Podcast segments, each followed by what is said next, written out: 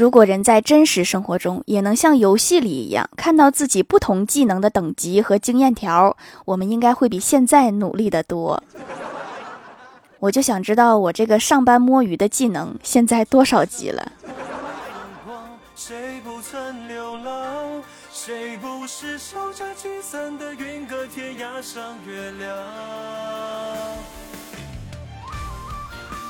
？Hello，蜀山的土豆们，这里是甜萌仙侠段的小欢乐江湖，我是你们萌豆萌豆的小薯条。据本人观察，不管什么样的优雅美女，收雨伞的结尾动作都是对着自己的肚子捅一刀。到底是谁设计的雨伞？收伞怎么这么费劲？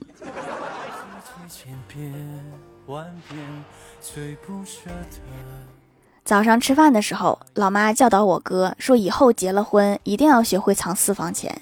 你看你爸藏了，我就找不着。”然后我老爸就争辩道：“说我从来没藏过私房钱呀！”我老妈立刻捅了一下老爸，说：“这句话最重要，记得经常说。”看来我老爸是藏私房钱的楷模呀，现在都成教材资料了。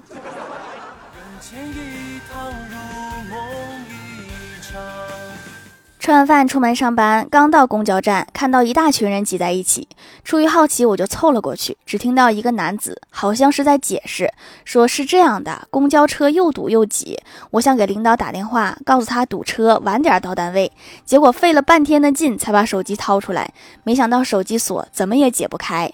我没着急，把旁边站着一男的给急完了，让我输入九零九零试试。我一试，还真开了。你说神奇不神奇？你掏的可能是别人的手机呀。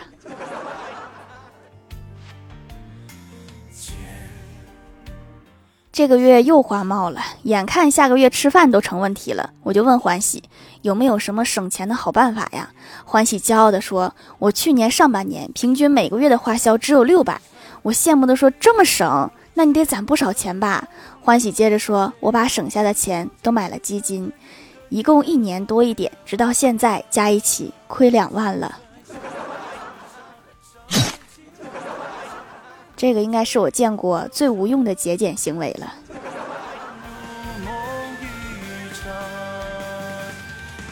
我哥约女朋友出去溜达，走到一个小广场，两个人找个地方坐了一会儿。女友对我哥说：“你知道为什么会遇见我吗？”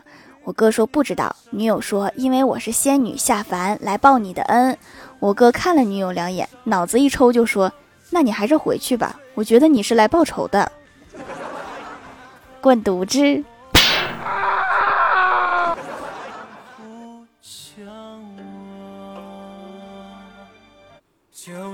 早上楼上的姑娘跑下来敲门，让老妈开门就问说：“有事儿吗？”姑娘急忙开口问说：“阿姨，你有没有看到一只狗啊？”我老妈转身指了指躺在沙发上的我哥问。这里有一只，要的话可以带走。老妈神助攻啊！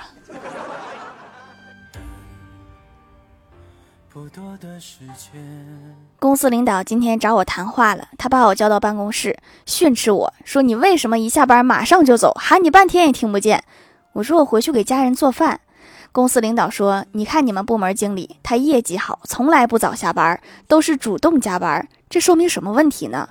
我问：“这说明他是个孤儿，不然还能说明什么呀？”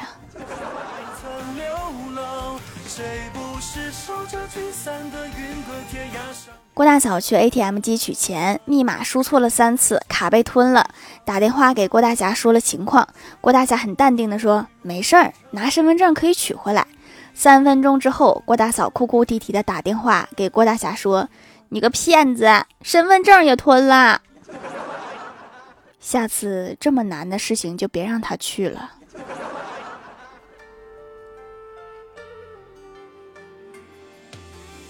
晚上回到家，郭大侠和老婆探讨儿子的教育问题，确定大方针是要把郭晓霞培养成高富帅。郭大嫂说：“我们要实行责任承包制，各管一摊儿。”郭大侠说：“同意。”郭大嫂说：“儿子负责长高，长自己的个子。”郭大侠点头同意。郭大嫂又说：“我负责帅，儿子都像妈。”郭大侠继续点头同意。郭大嫂接着说：“剩下的就归你了。”还剩个富，这个一听就很难呐。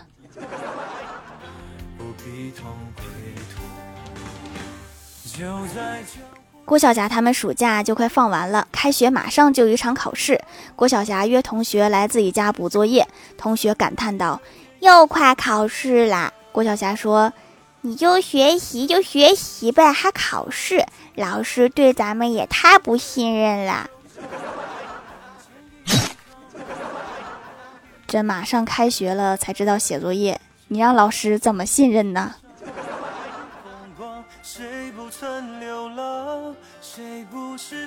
一般大都市下班都特别堵，我就不服气。你们知道我这个小城市下班有多堵吗？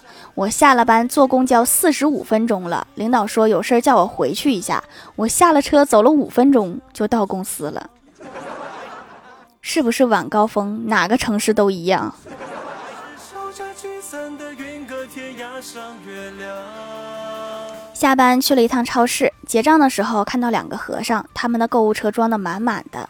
我旁边的人就说：“现在的和尚真有钱呀。”结果到了结账的时候，收银员问他们是现金还是刷卡，其中一个和尚说：“施主，我们是来化缘的。”这时旁边的保安走了过来，对他们说：“如果二位不是武僧的话，在下可要把二位的舍利子给打出来了。”啥时候打呀？现在吗？我能开个直播吗？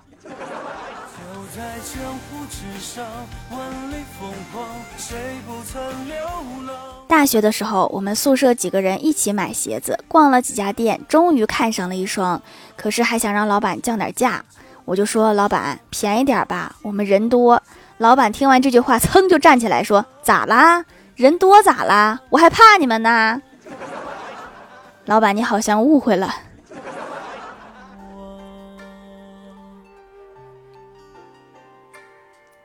去驾校练车，我开的好好的，教练突然跟我说，以后开车最好多带一个人。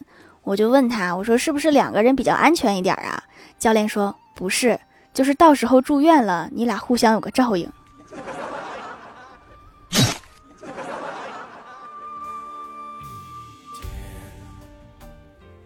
我问我哥，我说上学的时候有没有暗恋过的女孩？我哥说有，然后就给我讲他小时候的故事。记得初中的时候，我哥的作文在班上算得上比较好的。有一次，老师叫我哥上台读自己的作文，题目是我喜欢长头发的女孩。谁知道第二天一早上，我哥一进教室，全班女生都剪了短头发。这说明什么呀？说明大家都认真听了。上月亮。嗨，蜀山的土豆们，这里依然是带给你们好心情的欢乐江湖。喜欢这样节目，可以来支持一下我的淘小店，直接搜店名“蜀山小卖店”，数是薯条的数就可以找到了。还可以在节目下方留言互动，或者参与互动话题，就有机会上节目哦。下面来分享一下听友留言。首先第一位叫做小小叶杂货铺，他说我是一个京剧表演者，在脸上画颜料，毛孔经常堵塞，买了条的皂皂简直绝了，毛孔一下子干净不堵塞了，脸上的痘痘也没了，还白了许多。客服很很好，还发签名照，调姐太可爱了。京剧呀，这一听就是一个有传承的职业。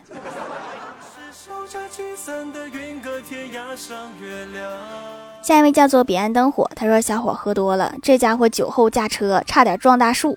警察问他说怎么了？小伙说这事儿不怪我，我在那正常驾驶，有一个傻子开着大树就朝我撞过来了。你这不光是喝酒了吧？好像还吃了毒蘑菇。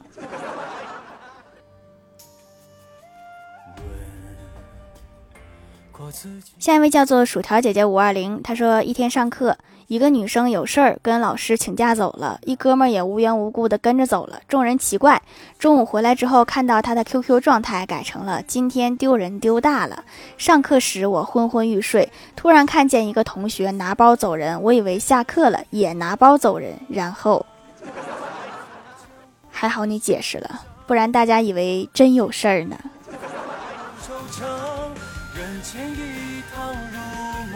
下一位叫做小甜豆，他说薯条永远的神。没想到我初中几年一直在长痘痘，用咱家手工皂半个月就没有了，但是不敢松懈，坚持用下去，皮肤好，整个人自信了。少吃油和辣哈，保持住。下一位叫做听友四幺八九六幺零零四，他说同学一见面就和我诉苦，说他前段时间总盗汗，一睡着就出汗，医院检查花了好几百，后来找了个老中医开了十来副中药，喝了也不管用，而且一天比一天厉害。我问说后来呢？咋治好的？一问到这儿，我明显看到同学嘴角一抽抽，愤怒道：说我换了一个薄被子，现在一天比一天凉了，可以换回厚被子了。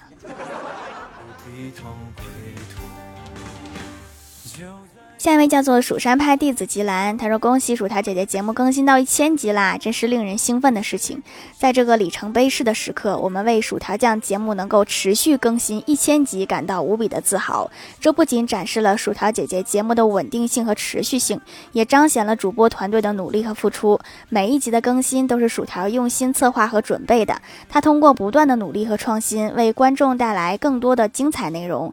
这不仅丰富了观众的选择，也提升了主播。”节目的知名度和影响力，在这个特殊的时刻，我要感谢所有支持薯条节目的观众们，你们的支持和喜爱是主播团队最大的动力，也是他们不断前行的源泉。让我们共同期待条条节目在未来的更新中持续带给我们更多的惊喜和快乐。这是给我整了一个获奖感言发言稿。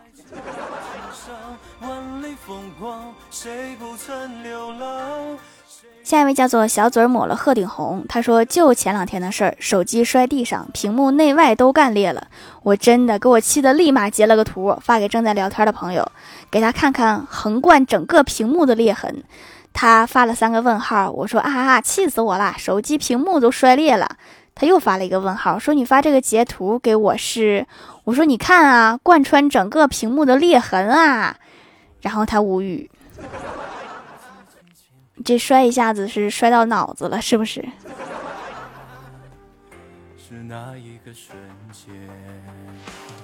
下一位叫做匿名买家，他说之前觉得皂不就是皂，原来手工洁面皂真的不一样，用完不干还滑滑的，保湿滋润，没有香味儿，但是摸起来很高级，泡沫绵密细腻，坚持用一段时间皮肤就变好了，奇迹呀！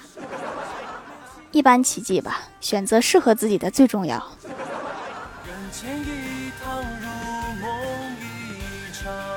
下一位叫做蜀山派亲传弟子，他说：“条啊，我听你的段子有两年了，每当我不开心的时候，就会听你的段子，听一会儿就好了，再听一会儿就神经了。谢谢条，伴我走过这么多开心与不开心，谢谢你。我要感谢大家陪伴我这么久，所以现在有多少人神经了？在评论区扣个一。”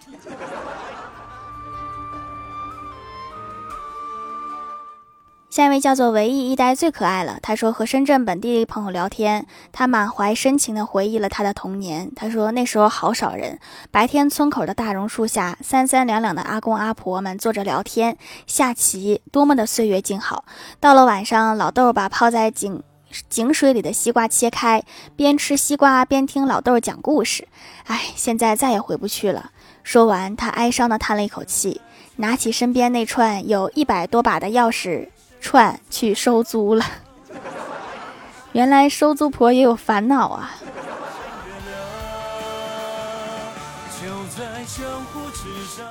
下一位叫做蜀山派学神，他说给你分享一个段子，这个是我本人经历的一件事情。一天我去菜市场买菜，又看到了。一幕小偷被追的场景，然后那个失主就边追边报警，说：“喂，是警察吗？我被偷了，我正在追小偷。他穿着一件蓝色长裤，白色卫衣，身高大概一米六左右，快来呀！”然后那个小偷不跑了，开始往回跑，然后就抓到那个失主，说：“你才一米六，你才一米六，那五厘米让你吃了呀！我一米六五。”被抓是小事儿，身高不是儿戏。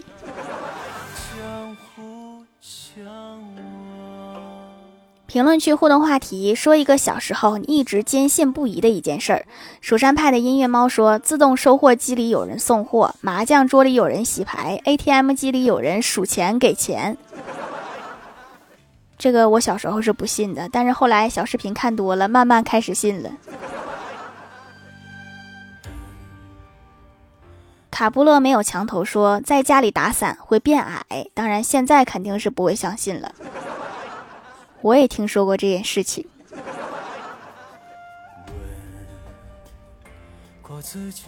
薯条姐姐五二零说：“我以前一直以为学习很简单，现在看看，好吧，是我太天真了。其实也分人，学霸一般都会觉得很简单。”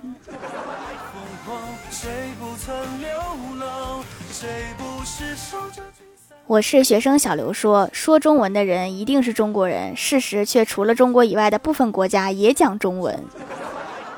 现在中文真的很普及哈，国外好多人都在说中文。”以后让他们所有人考试都考中文。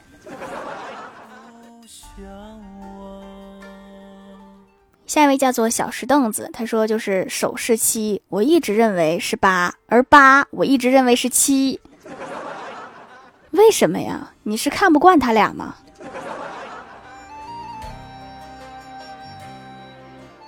下面来公布一下上周一千级沙发是写作业中勿扰，盖楼的有幺三九三八三五 w w w 憨憨幺三幺四七过不了桥的米线听友四六五七幺五五六七蜀山派被淹死的鱼零零七 t t t t 薯条姐姐五二零紫冰儿蜀山派弟子吉兰蜀山派看鱼塘的蛙爪鸡蜀山派小汪蜀山派亲传弟子唯一一代最可爱了薯条的小夫人可惜没有好结局是圆周率呀彼岸灯火。M C 小百科大班章悠悠瓜子吉东白白银小酒窝超爱薯条酱橙子小男孩蜀山派菠菜，感谢各位的支持。好了，本期节目就到这里了，希望的朋友可以来蜀山小卖店支持一下我。以上就是本期节目全部内容，感谢各位的收听，我们下期节目再见，拜拜。